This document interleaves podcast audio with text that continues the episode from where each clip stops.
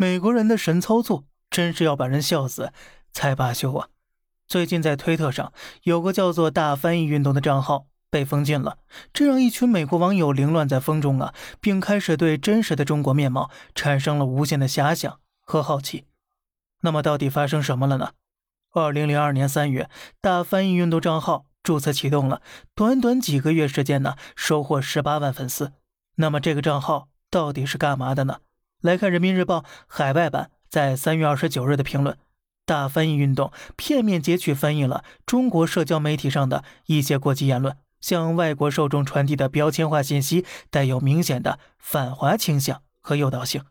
简单来讲啊，这个账号的目的就是把中国极端的民间言论翻译到国外，让洋人觉得中国人不是被洗脑，而是天生就坏。那么按理说呀，这样的账号应该被推特好好呵护才对呀，怎么就突然被封了呢？好笑的点呢就在这儿了。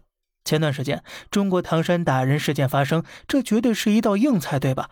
很快呢，大量网友批评政府的言论被翻译到外网，欧美群众呢是越看越震惊啊！中国政府竟然因为这事儿遭到很多批评，并且很郑重的低头认错整改。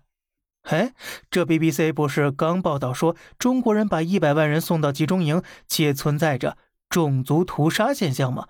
这样的社会，中国女性竟然敢半夜上街还去吃夜宵，这就是放在美国富人区，美国女性都不应该敢呢。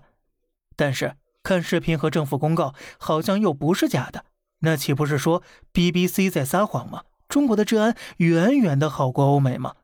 刚看完十几个人在美国街头被无故枪杀的欧美人，紧接着看到中国政府因为四个女孩半夜吃宵夜被流氓打而紧张不已，他们开始陷入沉思了：这他大爷的到底是谁有问题呀？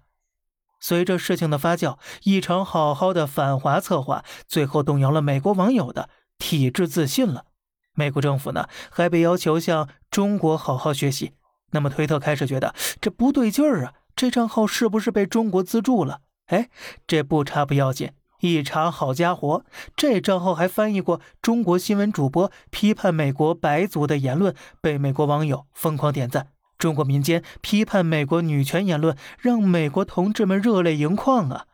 这一桩桩一件件的，于是大翻译运动这个账号啊，被推特彻底封禁了。欧美网友。再度陷入沉思，这账号的内容可都是经过精挑细选、极端负面的新闻了，可都是从那么多极端负面中，他们依然品出了中国的凡尔赛的味道。所以，真实的中国和中国人到底是什么样的呢？中国人民的生活开始让人充满了无限的遐想和向往。确实啊，没有人能想到，中国最馊的饭到了国外，竟然飘着香味儿了。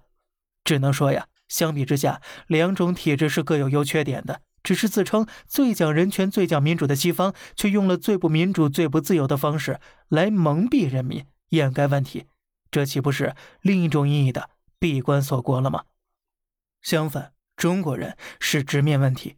在网上你能看到很多言论：国力要跟美国比，福利要和北欧比，环境要和加拿大比，制造要和德国比的，等等等等的言论，就是因为啊。中国人的信息获取没有被刻意屏蔽掉，我们勇于直面自己的落后，并要在所有领域向最先进国家学习、靠近，并且超越。